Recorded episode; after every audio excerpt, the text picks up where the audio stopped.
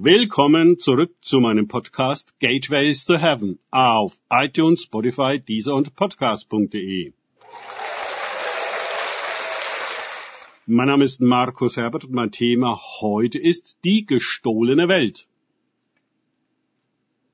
Weiter geht es in diesem Podcast mit Lukas 20, 13 bis 14 aus den Tagesgedanken meines Freundes Frank Krause.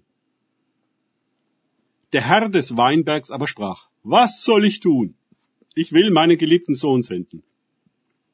Vielleicht, wenn sie diesen sehen, werden sie sich scheuen.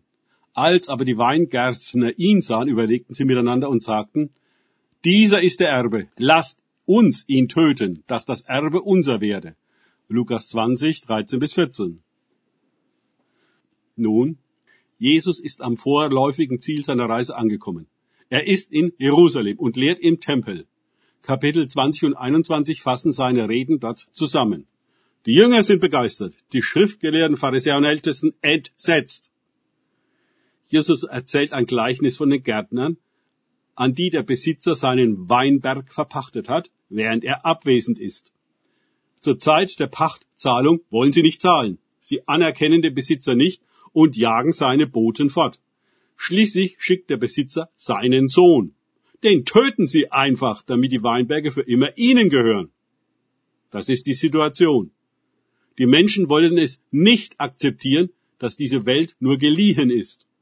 Wir haben sie nicht geschaffen und ihre Ausbeutung und Vernichtung war vom Besitzer, also Gott, so sicherlich niemals vorgesehen. Aber der wirkliche Besitzer des Weinbergs wird verworfen, verleugnet, ignoriert und so weiter.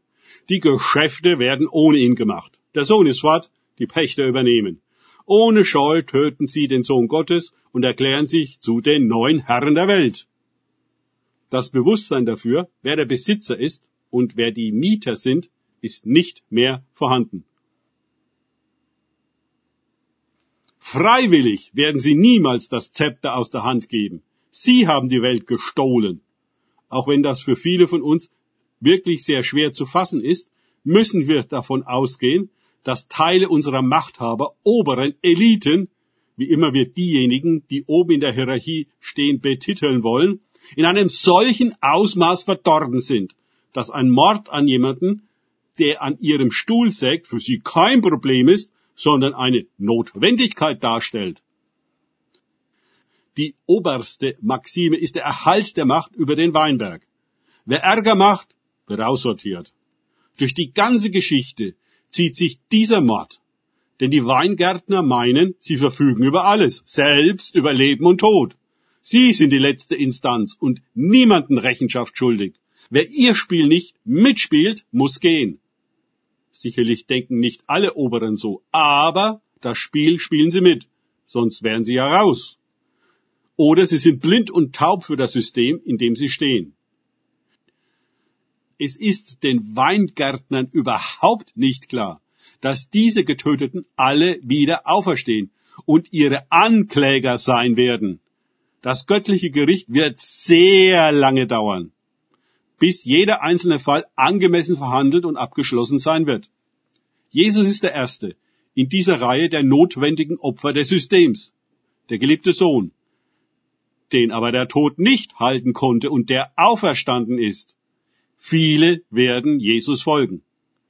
Die Welt hat den Sohn am Kreuz beendet. Jetzt beendet er sie.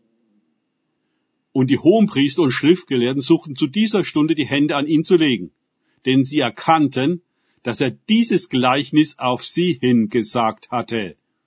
Lukas 20, 19. Danke fürs Zuhören. Denkt bitte immer daran, kenne ich es oder kann ich es? Im Sinne von erlebe ich es es sich auf Gott und Begegnung mit ihm einlassen, bringt wahres Leben und die Gerechtigkeit Gottes. Gott segne euch und wir hören uns wieder.